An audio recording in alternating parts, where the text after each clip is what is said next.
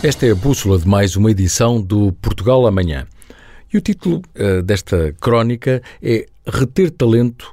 tem de ser um desígnio do país. Uh, isto porquê? Porque a retenção de talento jovem em todos os setores da economia, pergunto eu, é ou tem sido uma prioridade dos governos, em especial na última década, quando assistimos a vagas de saídas de jovens licenciados atraídos por melhores salários no estrangeiro? Apesar dos discursos e das promessas oficiais e das preocupações naturais das famílias portuguesas, a decisão de imigração dos jovens, por tempo indeterminado, após um forte investimento do país na sua formação, tem efeitos diretos na economia, nas finanças públicas e, claro, no tecido social lusitano, em especial na demografia, porque há o risco real dessa experiência de sair só por uns meses ou uns anos, que até pode ser positiva, em teoria, tornar-se definitiva e quem saia eh, só voltar nas férias de Natal ou de verão. Estaremos, pergunto outra vez, estaremos a fazer tudo para estancar a saída de alguns dos nossos melhores e, sobretudo, a pensar e aplicar medidas para trazê-los de volta?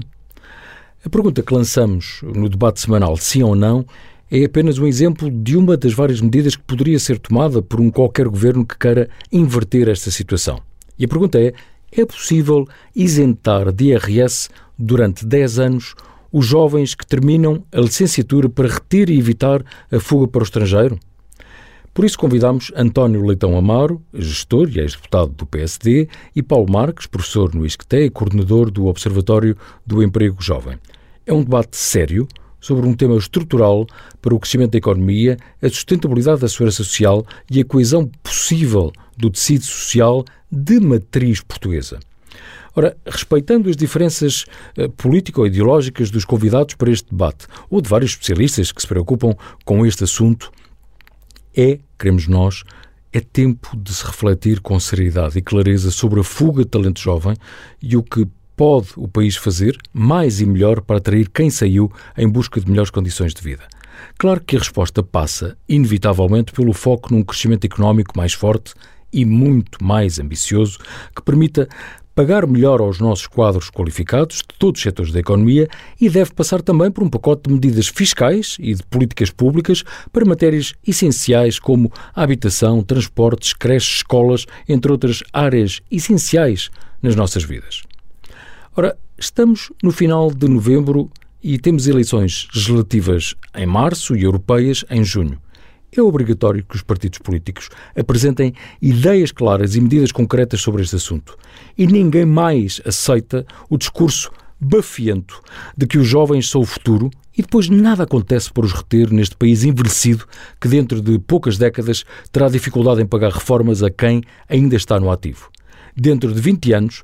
Portugal vai celebrar 900 anos como Estado-nação mais antigo da Europa com fronteiras definidas, como temos evocado como desígnio desde o início deste projeto editorial. Então, em 2043, seremos uma estância de férias para os jovens que têm imigrado e uma economia de baixos salários, encostada ainda ao papá-Estado e na cauda da Europa em termos económicos e sociais? Isso não é aceitável para nenhum português, em especial para o que resta da classe média que tem sido dizimada por políticas erradas de sucessivos governos.